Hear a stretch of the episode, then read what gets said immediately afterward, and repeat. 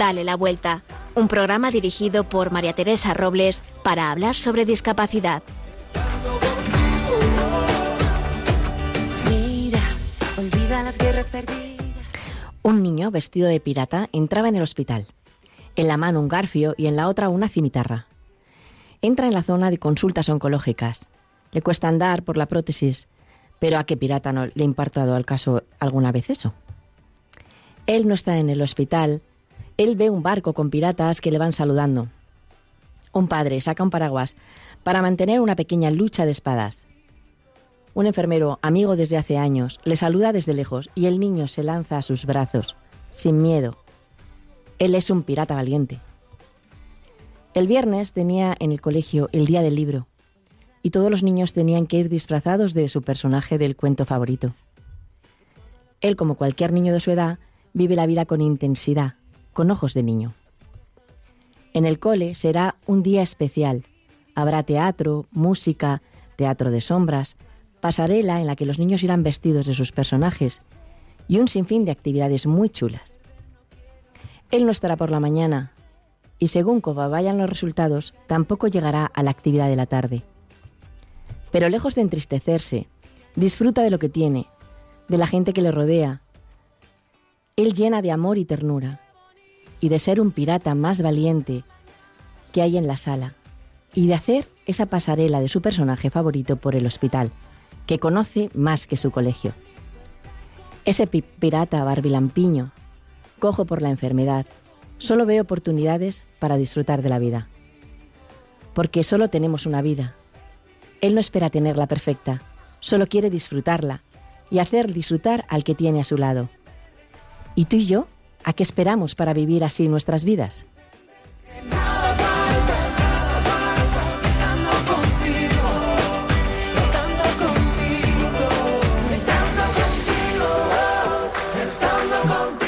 Y este programa no sería posible sin los colaboradores en producción Marimar García Garrido, en la lupa Irma Páez Camino, con quien hablaremos de la Fundación Oxiria, Virginia Morquecho y Carlos Barragán nos traerán las noticias más actuales.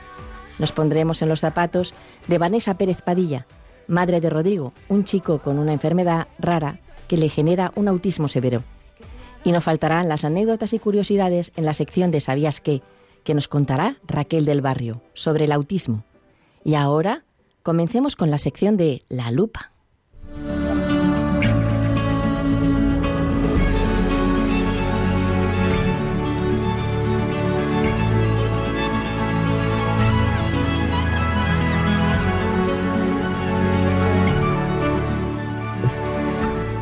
Irma, buenos días.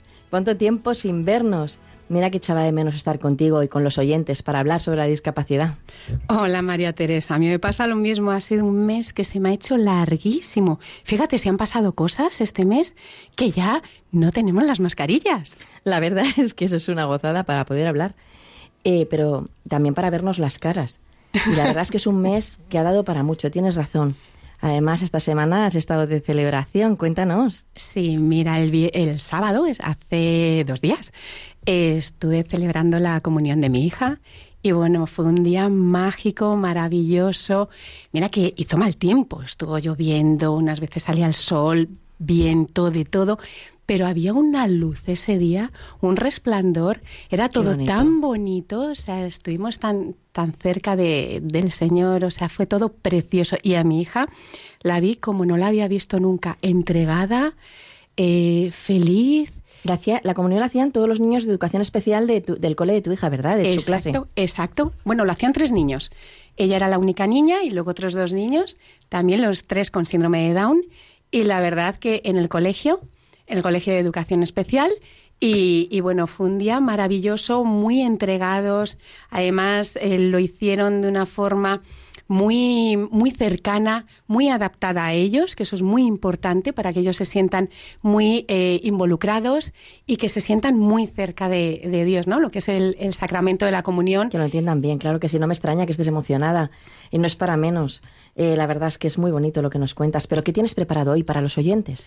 Pues mira, para que nos sigan hablando de, todas estas cosas, como es el tema de la discapacidad, tenemos en la Fundación Osiria, para que lo sepa la gente, se encarga de formar académicamente a los alumnos con discapacidad intelectual y prepararlos de cara a un futuro laboral, otorgándoles un título propio que lo emite el CEU. Oye, para que nos hable de esto, tenemos con nosotras a Ana Arroyo, fundadora de la Fundación Oxiria.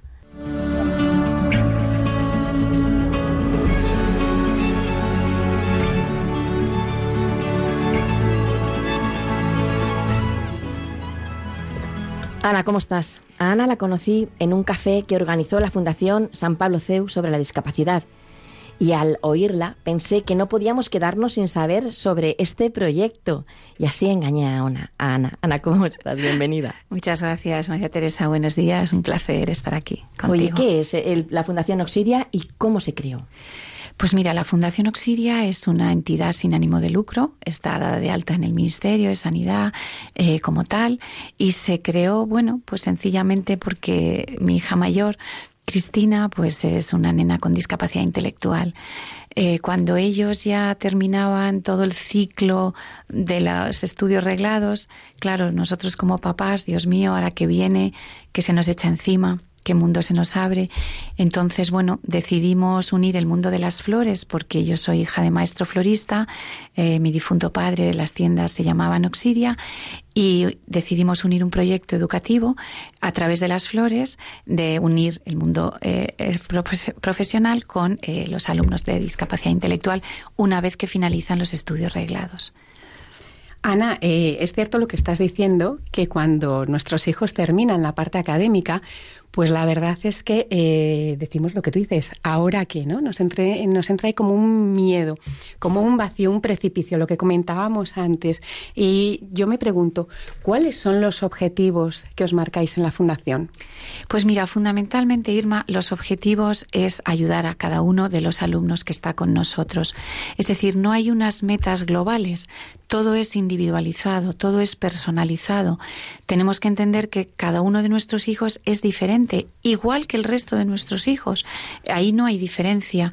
Entonces nosotros, que somos una fundación pequeñita, pero es verdad que amparados eh, con, la Fundación Universitaria San Pablo CEU, en un entorno inclusivo, en un entorno que es el ISEP, que es el Instituto Superior de Estudios Profesionales, eh, luchando y trabajando por la inclusión, al final lo que estamos intentando es que cada uno de nuestros alumnos desarrolle madurativamente y a nivel personal su propio desarrollo y nosotros dar apoyo en toda esa fase, en todo ese momento.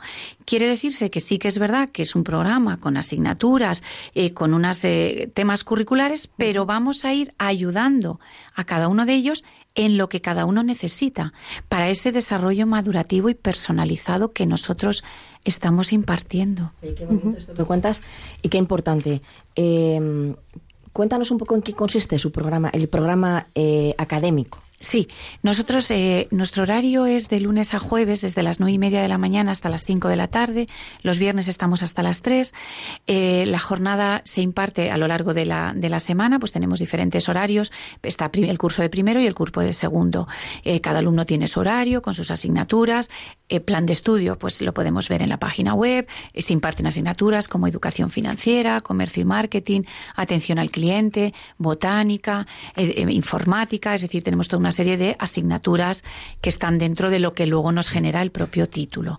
Por supuesto, no debemos olvidar el tema de las habilidades sociales, la resolución de conflictos, todas aquellas áreas madurativas y personales que, que lo que realmente nos diferencia de un programa académico ordinario. También tenemos dos horas a la semana de deporte con baloncesto. Jugamos con el, la Fundación Real Madrid y firmamos un convenio con ellos en el año 2015. Vamos a un polideportivo. Eso está también dentro de nuestro, nuestro horario. Y luego, claro, como el horario es tan amplio, comemos dentro de lo que es la, la cafetería del centro para, claro, sociabilizar con el resto. En, lo, en el tiempo que dura nuestro programa, nuestros alumnos son alumnos CEU porque ellos realmente matriculan en el CEU. Entonces es un programa que al final se va a llevar ese reconocimiento curricular.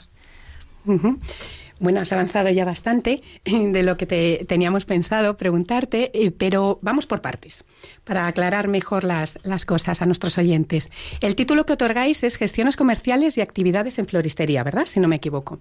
Y aparte de la floristería, ¿para qué puestos de trabajo se preparan vuestros alumnos?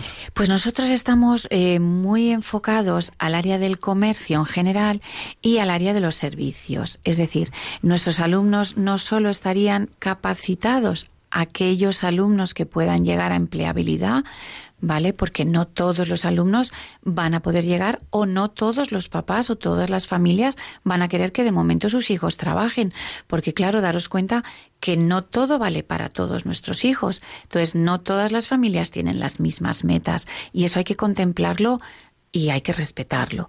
Entonces, aquellos alumnos que sí pueden llegar a los ítems de empleabilidad en el mercado laboral ordinario, nosotros les estamos ayudando a lo que hablábamos, tareas auxiliares, pero no solo dentro de lo que sería el mundo de las floristerías, sino del comercio en general. ¿Vale? Porque las, las asignaturas troncales de gestión comercial, atención al cliente, servicios al público, esas son asignaturas que nos pueden valer para trabajar el día de mañana en una floristería, como en un herbolario, como en, en cualquier otro tipo de comercio, en una tienda pequeñita. Nosotros estamos muy focalizados a la pyme. ¿Vale? Es decir, nosotros tenemos los convenios con empresarios pequeños para que el empresario, el dueño, es el que realmente está al cargo de nuestro alumno cuando hace el periodo de prácticas. Y entonces, perdóname, eh, cuando, cuando este alumno se incorpora a ese puesto de trabajo, ¿tiene detrás el apoyo de, de Auxilia eh, para los por lo menos para los primeros momentos y un seguimiento para que se sienta seguro? Ahí está. Nosotros hemos creado en estos años, nosotros nacimos en el año 2015 y en estos años lo que va la Fundación haciendo es creciendo con nuestros alumnos. Es decir, cuando ya hemos empezado a tener alumnos preparados para ese mercado laboral ordinario, la Fundación ha creado para ellos el área laboral. ¿Eso qué significa? Que los alumnos siguen siendo alumnos de la Fundación Auxilia, porque daros cuenta, la mayoría de nuestros alumnos no consiguen contratos de 40 horas a la semana. Nosotros estamos a lo mejor hablando de horarios y de contratos de 15 horas, 20 horas a la semana. ¿Qué debes hacer con esos alumnos? Evidentemente, esos alumnos no pueden ir al trabajo y luego irse para casa a lo que llamamos el sillón bol. Esos alumnos tienen que seguir trabajando, se tienen que seguir formando, tienen que seguir estando en un entorno protegido, con educadores especiales y además daros cuenta que estamos haciendo una labor muy importante. Por un lado, estamos avalando ante las empresas que ese alumno sigue estando en la fundación y que la fundación está en todo momento detrás de ese alumno. Si pasa cualquier cosa en el trabajo, ha tenido un mal día, lo que fuere, que está al orden del día, nosotros estamos ahí respaldando con nuestros profesionales esa labor. Qué importante es. Claro, si tú eso se lo cuentas a un empresario, Teresa, Irma, claro, el empresario lo está escuchando de otra manera. Por un lado, daros cuenta que está diciendo, oh, me ahorro una serie de dinero de no tener que contratar dentro de mi plantilla de la empresa personal especializado para atender a estos alumnos, porque ya tengo el convenio con la Fundación Auxilia que gratuitamente porque no cobramos nada al empresario, va a estar respondiendo ante ese alumno. Y luego, muy importante, nuestros alumnos, ahora mismo los que ya están colocados, tú imagínate un horario, un alumno que tiene un horario ahora mismo de 9 a 1. A continuación sale del trabajo, viene a la fundación a comer y ya se queda a las clases de la tarde. Luego, en tiempo real, el alumno está despachando con nosotros qué tal le ha ido la jornada de trabajo, si ha habido un incidente, si no, si le ha preocupado algo, si algo no ha sabido resolver. Entonces, en tiempo real estamos resolviendo esa duda con el alumno y con la empresa si hace falta, llamando por la tarde para que nos digan exactamente qué ha sucedido. Entonces, al final, no es el trabajo como se llama, de empleo con apoyo, porque nuestros profesionales no están físicamente con los alumnos en el puesto de trabajo, pero sí es un respaldo 100% al alumno, que en todo momento está protegido. Pasa otra cosa. Claro, los contratos no son indefinidos para siempre. Puede haber contratos temporales. Nosotros hemos tenido casos. Si el contrato de la empresa es porque la empresa tiene una subcontrata con un cliente que le ha pedido un trabajo X, de la noche a la mañana, ese contrato de servicios puede perderse. ¿Y entonces qué sucede con el alumno? ¿Se va para casa? No, el alumno viene a clase y hasta que encuentre un nuevo, un nuevo, empleo sigue estando en formato fundación, con sus compañeros en clase, en aula, con los libros. Además, sois muy poquitos, o sea, son muy poquitos alumnos en clase. Son unos 12 alumnos, creo, si no me equivoco, y eso es un trato, lo que tú dices, todavía más personalizado y es una manera más cercana. O sea, que los alumnos cuando terminan en un cole, que son poquitos por aula, siguen, digamos, de la misma forma, ¿verdad? Claro, exacto. Nosotros efectivamente diseñamos un poquito la fundación para ser un entorno muy continuista al periodo formativo de nuestros hijos. Dar cuenta, nuestros hijos salen prácticamente con 20, 21 años de los centros de, de los centros de estudios en horario amplio. Claro, de repente para sus cabecitas Claro, yo siempre lo he dicho, si nuestro programa es formación para el empleo, el empleo no es en horario de mañana y luego me voy a mi casa a comer y a estar jugando con mi play. No, claro, claro, nuestra vida no es esa. Si queremos que nuestros hijos se formen y estén en sociedad como los demás, hombre, seamos coherentes. Entonces nuestros hijos tienen que estar como, los demás, como los demás. Absolutamente. Entonces tienen que madrugar, tienen que llegar a las nueve, irse a las cinco. Nuestros alumnos son autónomos en el transporte. Para cuando salen de clase, pues luego se van a sus casas. Tienen una hora prácticamente de trayecto. Cuando ya estás llegando a casa ya son las seis de la tarde. Bueno, pues un poquito la merienda, un poquito eh, reunión familiar, qué tal el día y luego pues lo que tengas que estudiar o realizar. Luego pues, pues preparar tu mochila, preparar tu uniforme, tu ropa para el día siguiente una vida ordinaria. Qué maravilla. El programa formativo no puede acabar a mediodía y a la una de la tarde, pues con todo el cariño de tu casa, porque al final los puestos de trabajo no son así. Y además les acostumbras además a tener un ritmo y a saber cómo se trabaja y a la profesionalidad y a ser serio. O sea que creo que, que, lo que formáis es muy importante. Eh, también es muy importante oírlo para las familias que están buscando. Eh, y entonces como están buscando dónde, a dónde acudir, porque a veces no sabemos dónde ir, ¿no? Con nuestros hijos, ¿qué hacemos? Lo que tú decías, ¿no? Y, y, a lo mejor no conocen Auxilia. Eh, creo que tenéis abierto ahora mismo el plazo de matrícula. Sí, nosotros ahora tenemos abierto el plazo de matrícula para el curso que empieza en septiembre, en septiembre de 2022 y finalizaría en junio de 2024. Entonces, cualquier familia que le pueda interesar y sin ningún compromiso, es decir, por favor, yo les invito a que nos llamen.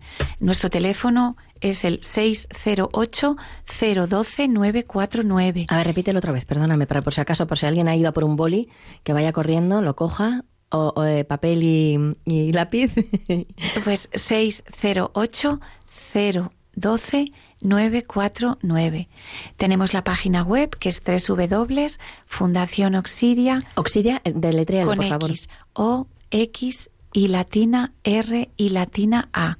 Punto org. Ahí pues, pues veis un poquito todo lo que hacemos, pero nosotros de corazón invitamos a todas las familias que nos llamen, que nos pidan una cita. En esa cita nosotros vamos a hacer venir a la familia, a la mamá, el papá, si solo puede venir uno, y a su hijo. En esa hora y cuarto más o menos que dura, vamos a hacer incluso la valoración de su hijo y se van a llevar la valoración hecha. En lo que el alumno está haciendo la valoración con el profesional, pues yo estoy con los papás rellenando un cuestionario eh, de valoraciones del alumno luego les enseñamos el centro, las clases, ven al resto de alumnos, pueden verlo todo, consultar lo que quieran y ellos se, hacen una idea de quiénes somos y qué es lo que hacemos. Y luego cada familia decide voluntariamente, mm, Teresa, dónde llevar a sus hijos. Pero la oportunidad de que nos conozcan es, es importante porque no hay muchas ofertas a nivel de estudios profesionales que formen luego a nuestros hijos cuando salen los colegios. No hay, perdona, no hay, eh, no hay un puesto determinado de trabajo en el que, o sea, que sea, por ejemplo, flores solamente, no, ¿verdad? Porque como habláis de Claro, en absoluto. claro, claro, es claro. Muy amplio, Es lo que te digo. Nosotros ahora mismo eh, tenemos alumnos contratados en grandes empresas y en empresas de servicios. O sea, los alumnos es lo que os explicábamos, están abiertos porque se les están trabajando muchas habilidades sociales. Pues algo tan sencillo como la atención al cliente, como servicios al público. Entonces ahora nuestros alumnos pueden estar perfectamente capacitados para desarrollar actividades auxiliares recibiendo en una recepción de una empresa a un cliente o una visita o en un centro médico, pues buenos días, espere un momentito que voy a avisar, pues tomo nota de su nombre, eh, pase a la sala de espera. Por supuesto que sí. O sea que se nos abren otros campos eh, también de desarrollo profesional. Me parece maravilloso todo lo que estás diciendo y me he quedado con un pequeño toque. las flores me ha llamado muchísimo la atención porque dices que las flores pueden transmitir muchísimas cosas. ¿Qué es lo que pueden transmitir? Claro, date cuenta, nosotros a través de la flor, a través de la flor trabajamos la imaginación, trabajamos la creatividad, todo el mundo de la gama cromática. Pues tú fíjate algo tan obvio a lo mejor para el resto de nuestros alumnos como puede ser qué ropa me combino, con qué colores pega la ropa. Eso se está trabajando indirectamente a través de la gama cromática del tema que está en el libro de floristería, por ejemplo, ¿no? La creatividad, las manos. Nosotros trabajamos, tenemos muchas horas a la semana de trabajos manipulativos. Un trabajo manipulativo no es una manualidad al uso. Estás trabajando la concentración, el silencio, y todo el tema cognitivo que hay detrás de las manos del desarrollo de el manipulativo es fundamental. Fundamental. Fundamental. El saber coger una escoba, una fregona, es fundamental. Entonces, a través del programa académico estás trabajando muchas eh, tareas de la vida cotidiana. Fomentando la autonomía. Claro, entonces nuestros alumnos están llevando a casa unas planillas en donde tienen que ayudar en casa a barrer la cocina. Esto es muy importante para las madres, ya Esto te es divino, esto es divino, claro. Entonces, claro, y, trabajándolo desde el compañerismo, no desde la competitividad, ¿vale? Entonces, es muy, es muy, interesante porque cuando un alumno dice, oye, ¿qué pasa? Que mi compañero de, mesa lo está trayendo todas las planillas las semanas, no voy a ser yo menos. A ver, yo también soy capaz. Entonces, nosotros trabajamos a través de los valores. Es una educación en valores, como no puede ser qué de importante, otra Sí, Estoy importante. tomando nota yo para cuando mi hija crezca, ¿eh? no te vas a ir muy lejos, Ana. Pues yo estaré encantada, encantada, porque de verdad de corazón, eh, al final es una mamá la que dirige eh, las actividades del día a día, con la experiencia de tener un hijo, como no puede ser de otra manera, con estas características en casa. Entonces buscamos eso, el que ellos desarrollen, pero en todos los aspectos de su vida. Qué bonito, Ana. Ana, muchísimas gracias por acudir a nuestra invitación. Nos ha hecho muchísima ilusión haberte tenido en Radio María y esta es tu casa. Bueno, muchísimas gracias a vosotros, un placer. Y cuando queráis, estáis invitadas a venir en persona y veáis a, los chicos. Iremos. Gracias. Gracias.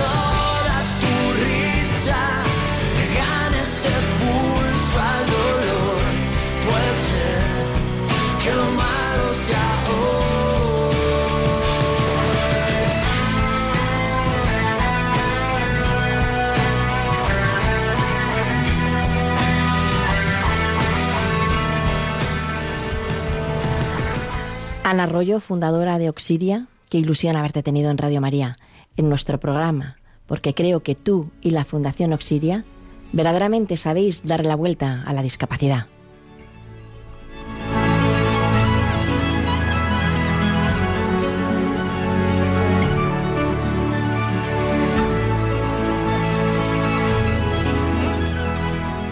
Y ahora, Irma, ¿qué es lo que nos tienes que recordar? Si nos queréis hablar de vuestra fundación, asociación, trabajo o de vosotros mismos, siempre y cuando tengáis relación con el mundo de la discapacidad, este es vuestro espacio. Podéis escribirnos a dale la vuelta a arroba radiomaria.es o a nuestra cuenta de Instagram arroba dale la vuelta radio. Estaremos encantados de escuchar vuestras propuestas.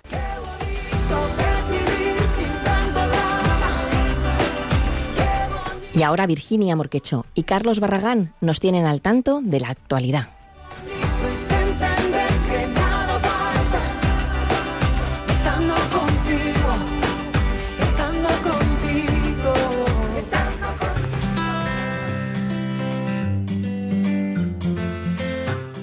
Hoy comenzamos esta sección con datos de la última encuesta del Instituto Nacional de Estadística. Según este sondeo, en España hay más de 4,3 millones de personas que declara tener alguna discapacidad, un 14% más que hace 12 años. Uno de los datos más significativos es el aumento de los jóvenes de entre 6 y 24 años con discapacidad. La encuesta también señala que los problemas de movilidad son el tipo de discapacidad más frecuente y que hay más mujeres que hombres. Autismo Sevilla celebrará su segundo Congreso Internacional los próximos días 12 y 13 de mayo. Estas ponencias científicas van dirigidas a profesionales del autismo y de la educación, salud, atención temprana, así como a las propias personas con autismo y sus familias, según recoge el Diario de Sevilla. A esta cita internacional, a la que acudirán numerosos expertos nacionales e internacionales, se podrá asistir de forma presencial o vía streaming. Si estáis interesados, podéis encontrar toda la información en la página web congreso.autismosevilla.org. El Consejo Superior de Deporte ha dado a conocer a los galardonados en los premios nacionales. Entre los reconocimientos destaca el otorgado a la joven atleta con discapacidad visual, Aviadatú Iglesias, galardonada con el premio Rey Juan Carlos al deportista revelación. La joven, nacida en Mali y criada en Lugo, destaca por sus medallas de oro y plata en los Juegos Paralímpicos de Tokio. También se ha premiado al Libro Blanco del Deporte de Personas con Discapacidad en España. Esta publicación, promovida por el Comité Paralímpico Español, el CERMI y la Fundación 11, ha recibido el Premio Nacional a las Artes y a las Ciencias aplicadas al deporte. Según un estudio de la Fundación 11, la nota media de los estudiantes con discapacidad, tanto de grado como de máster, es muy similar a la obtenida por el conjunto de los estudiantes. Según el informe, el porcentaje de asignaturas superadas es parecido entre los alumnos con y sin discapacidad. Eso sí, el número de estudiantes con distintas capacidades representa solo un 2% del total de universitarios. El Consejo Superior de Deporte ha dado a conocer a los galardonados en los premios nacionales. Entre los reconocimientos destaca el otorgado a la joven atleta con discapacidad visual, Aviadatú Iglesias, galardonada con el premio Rey Juan Carlos al deportista revelación. La joven, nacida en Mali y criada en Lugo, destaca por sus medallas de oro y plata en los Juegos Paralímpicos de Tokio. También se ha premiado al Libro Blanco del Deporte de Personas con Discapacidad en España. Esta publicación, promovida por el Comité Paralímpico Español, el CERMI y la Fundación 11, ha recibido el Premio Nacional a las Artes y a las Ciencias aplicadas al deporte. Queremos finalizar recomendando algunos de los lugares que en las últimas semanas están adaptándose para ser más accesibles. Como se va acercando el buen tiempo, si os apetece hacer algún viaje, el Museo de la Universidad de Alicante ha instalado una nueva señalización, un plano tacto visual y reproducciones manipulables. Y en Cádiz, el ayuntamiento ha preparado una ruta accesible para visitar el centro de la ciudad. Si tenéis alguna sugerencia más de rutas accesibles, podéis escribirnos al correo del programa. Dale la vuelta arroba radiomaria.es. Y aquí termina la actualidad de hoy. Os esperamos en el próximo programa con más información.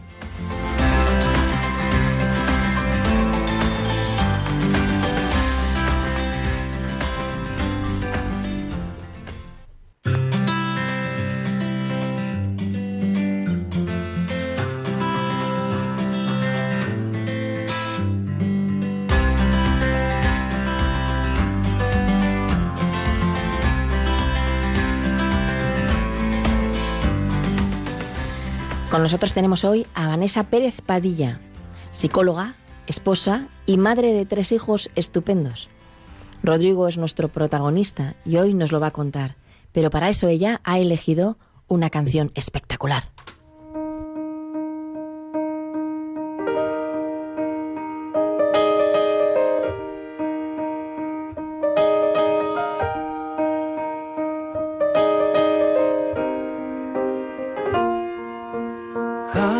Tiempo que no sueño en grande, hace tiempo que no importa qué vendrá. Ya perdí de vista los gigantes, ya no pueden asustarme, porque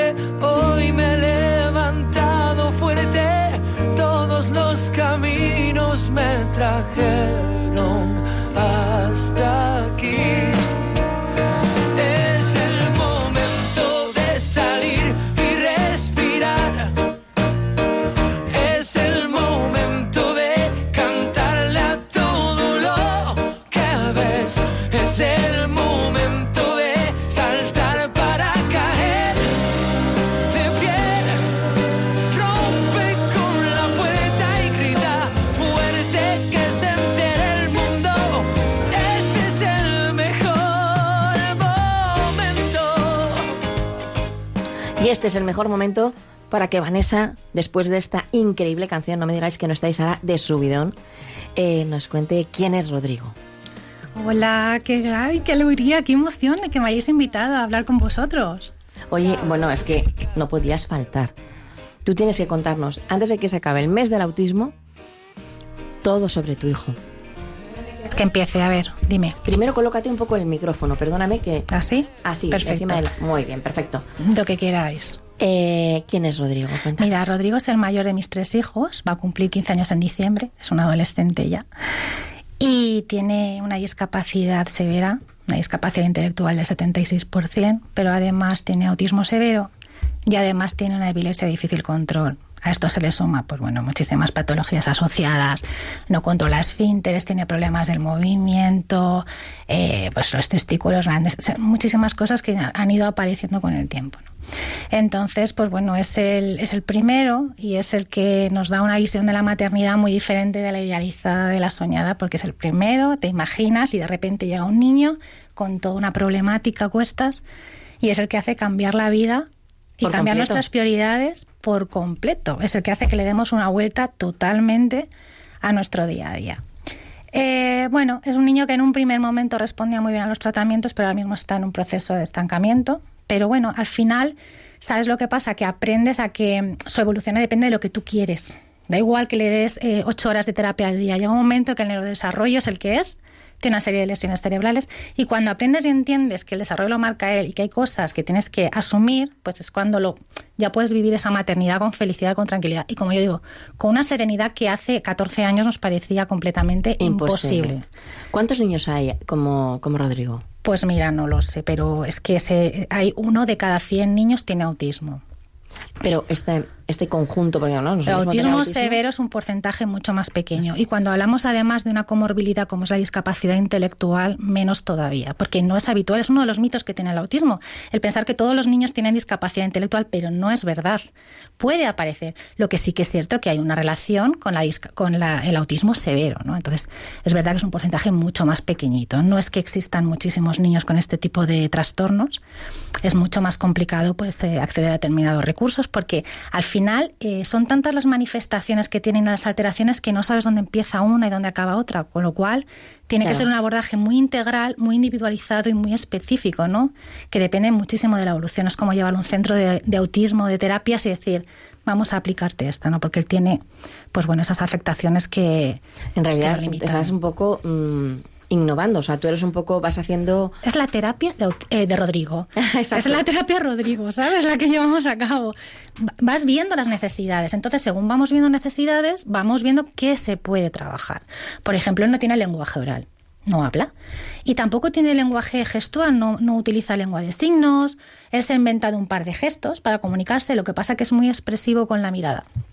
Y con la mirada y algunos movimientos nos comunicamos, parece increíble. No, no, no, me lo creo totalmente. Claro, pero yo siempre digo que no existe la no comunicación. Hmm. Simplemente hay que buscar y encontrarla. Y al final en él hemos encontrado esa forma de comunicarnos.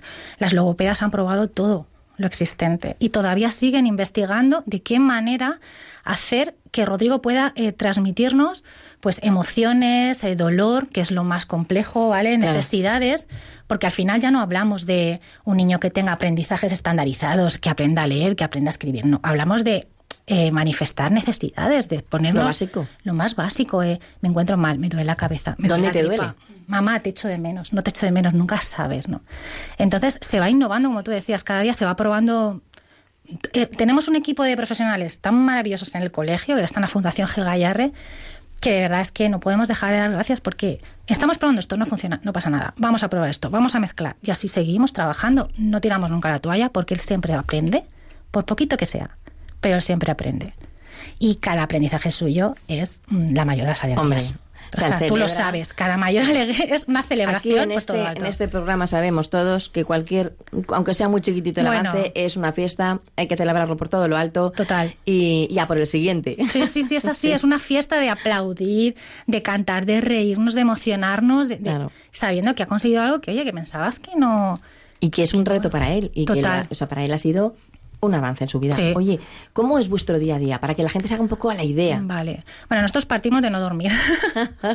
Él duerme muy mal, tiene un trastorno asociado del sueño, porque la epilepsia tiene mucho que ver, es una epilepsia sobre todo nocturna, ¿no? Tiene una actividad cerebral brutal por las noches. Entonces duerme mal, se despierta muchísimas veces, entendemos que es porque le duele la cabeza, porque tiene molestias, con lo cual ya de por sí te levantas cansado. Porque tienes Claro. que levantarte muchas veces o dormir con él. Y claro, cuando era un bebé era fácil, pero ahora con 14 años pues no es fácil. Ya te levantas cansado, él se suele levantar a las 6 de la mañana, o si sí, algo que ahora ya es gloria bendita, porque antes se levantaba a las 2. Uy, madre mía. Sí, se levanta, lo dejo la te- viendo la tele un ratito y luego ya se levantan sus hermanos, que también se suelen levantar a las seis y media, como muy tarde. Y, y bueno, ellos se ponen, pues sus hermanos se ponen a leer o a hacer sus cosas. A las 7 todos desayunan. Eh, antes no desayunan, porque es que si no, esto sería. Entonces, que sus hermanos se arreglan para ir al cole, pues yo estoy con Rodrigo, con el ordenador, intentando trabajar, porque claro, yo tengo que arañar horas de trabajo cuando puedo. Entonces me salgo del despacho, me pongo con él porque tengo que estar vigilándole por el tema de la epilepsia. Además, ahora está convaleciente porque le hemos operado las piernas y no puede moverlas. Y bueno, se van sus hermanos al cole, le desayuna cuando quiere desayunar solo, cuando no. Y me lo llevo a la ruta en, y bueno, pues se va al cole hasta las cuatro y media, llega a las cinco. Allí tiene todo tipo de servicios, ¿no? Allí ya en educación especial ya sabemos que están totalmente cubiertas sus necesidades. Cuando vuelve a casa, pues merienda y ahí pues eh, hacemos ejercicios, eh, trabajamos con él lo que nos hayan re- referido desde el colegio. Cuando está bien salimos a sacar a la perra, depende un poco de- del día. Pero siempre, siempre con atención continua y permanente. Bien sus hermanos, bien su padre o yo misma, ¿no? ¿Qué edad tienen tus hijos? Pues mira, eh, la mediana tiene va a cumplir 13 en mayo y el pequeño tiene 10. ¿Cómo, cómo llevan el, a, a Rodrigo? ¿Cómo, hombre, para ellos era natural porque es su hermano. Exacto. Pero ya van creciendo y van siendo preadolescentes. ¿Cómo ven ahora a Rodrigo? Eh, Como dices, están acostumbrados, lo tienen totalmente normalizado, porque han convivido con ellos y para ellos la diversidad es una característica más de casa, pues eh, como que Rodrigo tiene el pelo rizado, ellos no, y no sé. Es verdad que con la niña que ahora es adolescente, eh, su, ha cambiado el papel. Ella había asumido un papel como muy maternal, porque se llevan solo 16 meses. Entonces son niños que compartieron carro gemelar, escuela infantil. Entonces había un vínculo muy estrecho y muy fuerte entre ambos y ella hacía un papel de cuidadora. Yo tengo fotos de ella con meses acariciando a su hermano, cuidándolo. Qué. Porque enseguida percibía que era diferente, que tenía otras necesidades, ¿no? Su hermano es distinto, porque claro, cuando nació Alejandro, él ya tenía de referente a su hermana como compañera de juegos. Entonces, con Rodrigo tenía una relación distinta. Pero ahora que son más mayores, hacen muchas preguntas. Como les contestamos, que somos muy partidarios de ir por la verdad por delante y contestarles siempre sin paños calientes, ellos ya saben, ¿no? Entonces, cada uno le trata de una manera diferente, pero le cuidan mucho cada uno a su manera. Mi hijo pequeño, por ejemplo, los fines de semana lo deja con él, eh, le pone sus dibujos, la hermana le cuida, le dan, están pendientes de que se necesita lo que, lo que sea. Parece que no lo manifiestan, no son niños que estén todo el día dándose cariñitos y diciendo, no sé, te quiero, no. Pero son los gestos del día a día, las pequeñas cosas No hace falta, en las que te demuestran que están pendientes de su hermano, que se preocupan. ¿no? Entonces están en ese punto de somos hermanos, no somos cuidadores porque los cuidadores son los padres, pero son- y estamos apoyándole en lo que necesiten. ¿no? Qué bonito. Sí. Oye, mm, nos has contado un poquito del día a día, pero yo he visto en las redes, Sí. para que no lo sepáis, tiene una cuenta de Instagram que se llama, Y de verdad tienes tres. y además un blog que también se llama, Y de verdad tienes tres. Este con interrogante. lo digo por si queréis seguirla y podéis hacerle alguna pregunta o queréis eh, saber algo más de, sobre ellos, mm, en el que, ¿cómo haces para ir a comprar con Rodrigo? Esto me, ha- me dejó cao Sí. cuando lo vi. Bueno, ha sido un proceso de aprendizaje. Yo habría tirado la toalla hace mucho tiempo, pero afortunadamente mi marido eh, y yo hacemos un grandísimo equipo. y él pues eh, se insistía porque es verdad, llegó un momento en que Rodrigo no salía de casa y entonces no podíamos aislarlo del mundo. Claro. Es que- y tampoco es un niño que podamos anticiparle como otros niños con autismo sin otras comorbilidades. No podemos estar preparándole cada vez que va. Entonces dijo, mira, vamos a ir y vamos a hacer camino todos los días el mismo camino. Incluso ha conseguido que lleve la mascarilla. Entonces, ¿cómo lo hacemos? Pues con su padre. Conmigo no puedo hacerlo sola. Pero él lleva el carro, él lleva su mascarilla, hay que hacer el mismo recorrido. En el momento que se nos olvida algo y tenemos que retroceder, ahí ya no podemos, porque ahí ya se rompe Claro, su, su su rutina. esquema, su rutina y entonces entra en crisis. Pero consigue eh, hacer pues esa hora de compra, con la, además colabora, le hemos enseñado, a él le gusta meter cosas dentro. Cuando llegamos a, a los, a los lineales, a las cajas, antes se escapaba. Es muy tendente al escapismo. Y ahora eh, saca las cosas y las coloca. Y bueno, Uy, madre sí, mía. sí, bueno, tiene, tiene a las cajeras locas porque le encanta, le encanta ponerlo todo, ¿sabes? Y, y- y colocar y recolocar. Entonces, eso ha sido un trabajo de muchos años porque necesitábamos en nuestro día a día que él pues, forme parte. No podemos eh, aislarlo, ¿no? De, de esto, ¿no?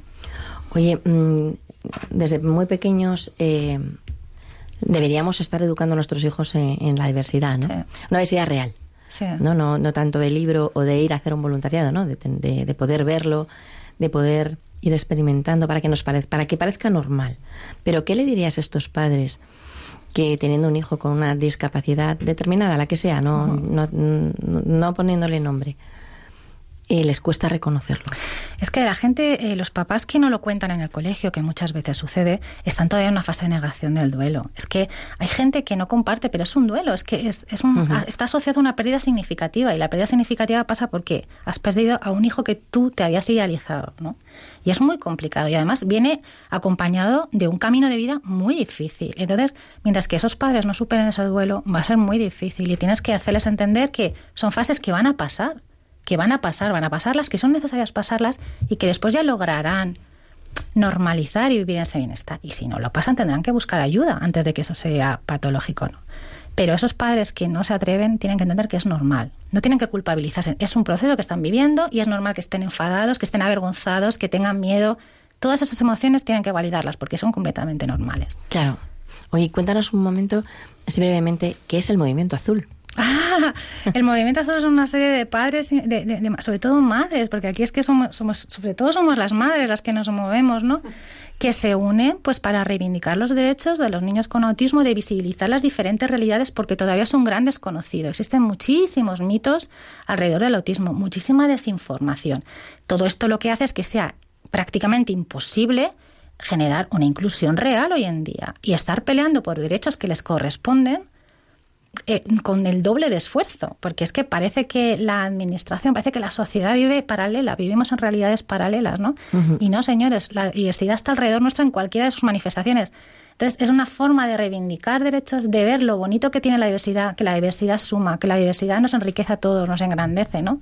Y aprender a convivir. Cuando consigamos que la sociedad mire a nuestros hijos más allá de la etiqueta, que entienda todo lo que les pueden aportar, será cuando podamos empezar a trabajar en pues en esa igualdad real y en esa inclusión que esperamos. Dentro de poco tenéis, ¿no? ¿Tenéis algún encuentro? Sí, hemos organizado un encuentro en junio, Madres en el Autismo, junto con Activismo Autista, Movimiento Azul, Anabel Cornago y Lactando en Diverso, porque teníamos muchas ganas de, de hacer un encuentro de madres, eh, principalmente de madres. ¿Por qué? Porque en mayor parte somos las cuidadoras, las que llevamos la carga emocional.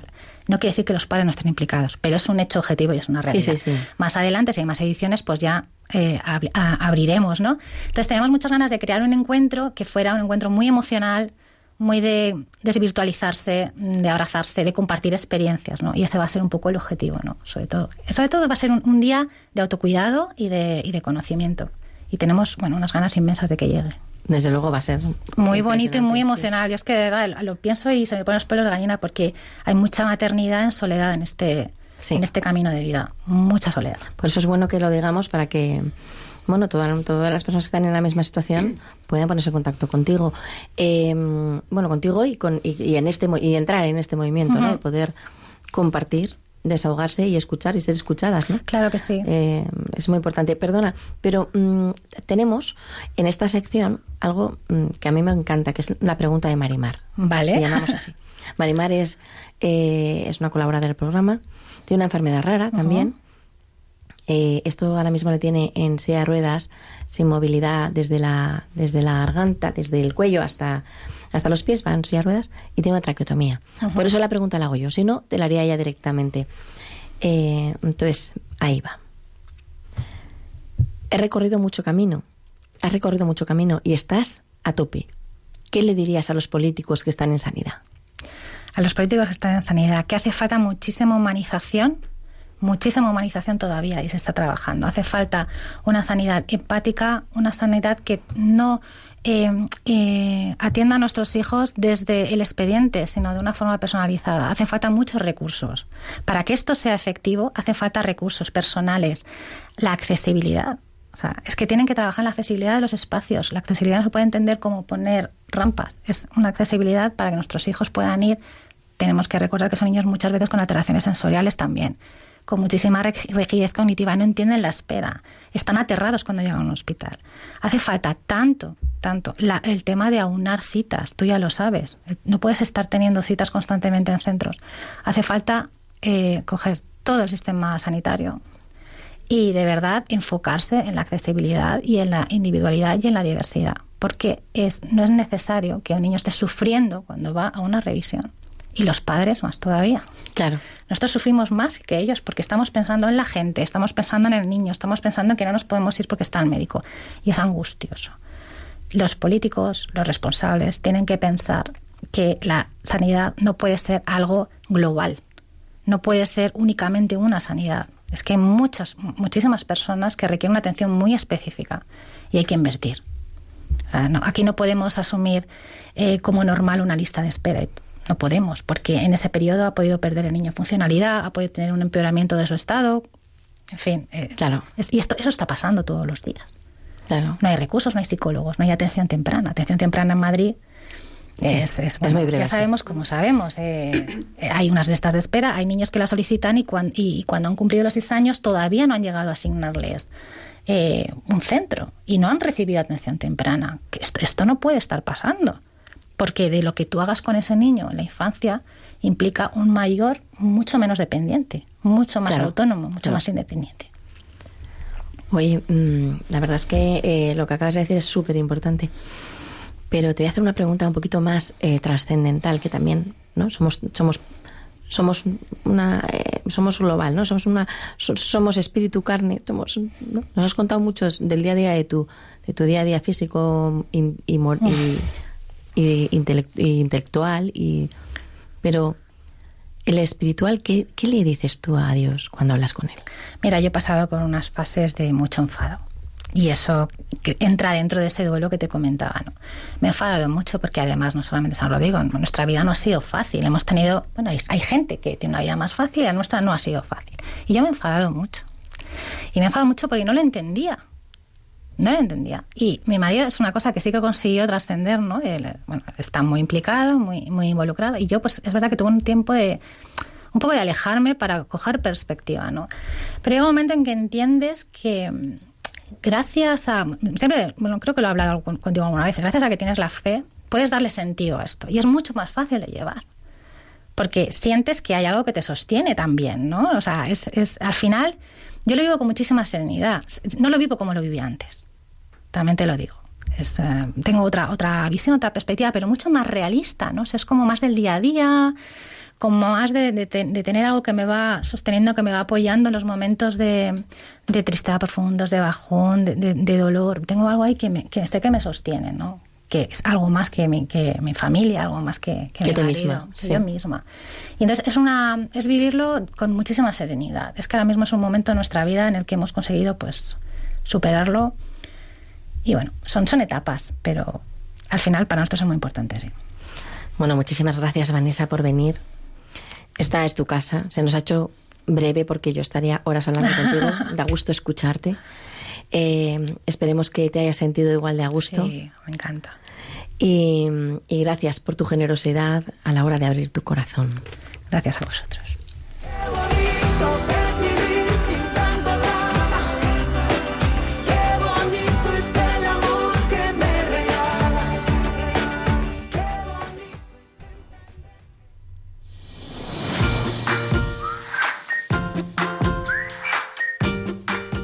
Y ahora os dejo con Raquel del Barrio para ver qué aprendemos en ¿Sabías qué?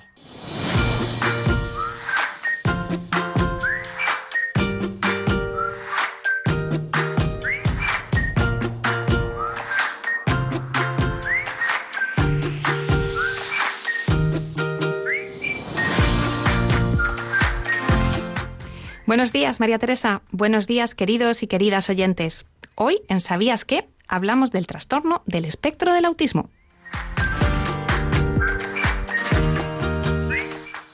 ¿Sabías que el trastorno del espectro del autismo afecta a uno de cada 160 niños y niñas en el mundo?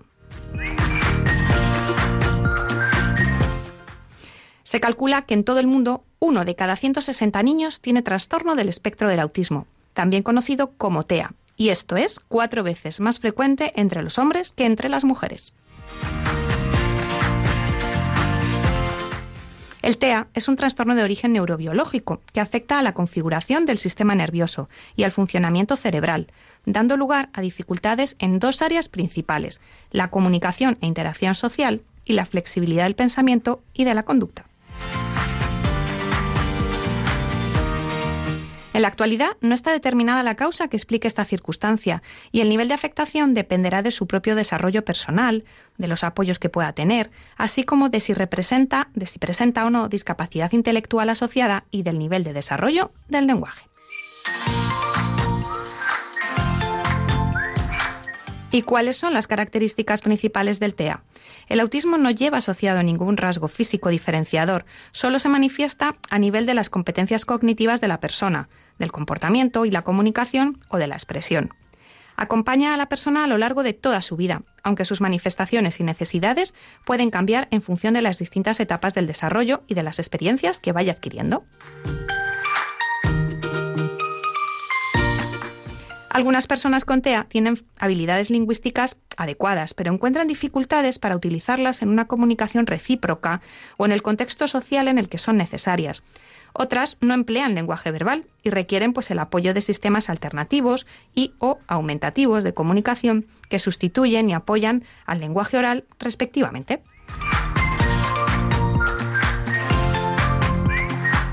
También pueden experimentar dificultades para entender el significado de los gestos o expresiones faciales de otras personas, así como de otros elementos relevantes para la interacción, lo que puede generar barreras en las relaciones sociales. Algunos presentan alteraciones en el procedimiento de los estímulos sensoriales, lo que les genera malestar incluso intenso ante determinados sonidos, olores, luces, sabores o texturas, o al contrario, interés inusual o fascinación por ellos. Sin embargo, no todos son dificultades en las personas que tienen esta condición. También tienen muchas capacidades y es frecuente que las personas con TEA presenten algunas de las siguientes. Atención al detalle, sinceridad, honestidad, respeto y cumplimiento de las reglas establecidas, buenas competencias en materias y en, tareas mecánicas y repetitivas, capacidad para escuchar sin prejuicios. Muchas de ellas ya las quisiéramos para nosotros, ¿verdad? El autismo se hace evidente en torno pues, a los 2-3 años de edad, aunque a menudo se diagnostica más tarde. En algunos casos puede no ser detectado hasta la edad escolar obligatoria, que en España está en los 6 años, pero cada vez se identifica antes.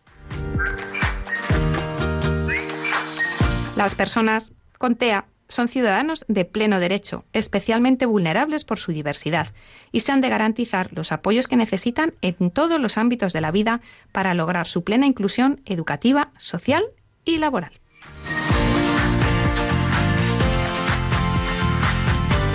Y hasta aquí nuestra sección de hoy sobre el trastorno del espectro del autismo.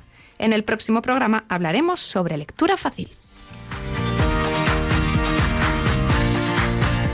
Si quieres que en próximas secciones hablemos de algún tema en particular, solo tienes que escribirnos un correo electrónico a dale la vuelta radiomaria.es. Hasta el próximo programa y que tengas una feliz Pascua. Adiós.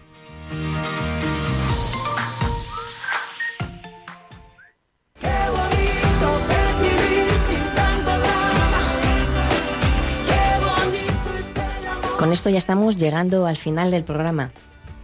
Pero no quiero despedirme sin antes dar las gracias, como Dios como se merece, a Vanessa. Eh, Vanessa Pérez, una mujer honesta, valiente, humilde y generosa, que no puede dejarnos indiferentes. Una mujer que sí, que de la que sigo aprendiendo, conforme ella aprende de la vida. Y la podéis seguir en Instagram en y de verdad sois tres y en su blog y de verdad sois tres.com. Y con, eh, como ya hemos llegado al final, quiero dar las gracias a todo el equipo de Dale la Vuelta. Manimar García Garrido, Irma Páez Camino, Virginia Morquecho, Carlos Barragán, Raquel del Barrio, Mónica Martínez, junto con quien nos habla María Teresa Robles, os deseamos que paséis una magnífica semana. Y no olvidéis de que dentro de 15 días estamos con vosotros el lunes 9 de mayo a las 11 de la mañana. Si queréis, si queréis volver a escuchar el programa o compartirlo, podéis hacerlo desde la página web www.radiomaria.es. Y mientras, dais la vuelta a la discapacidad.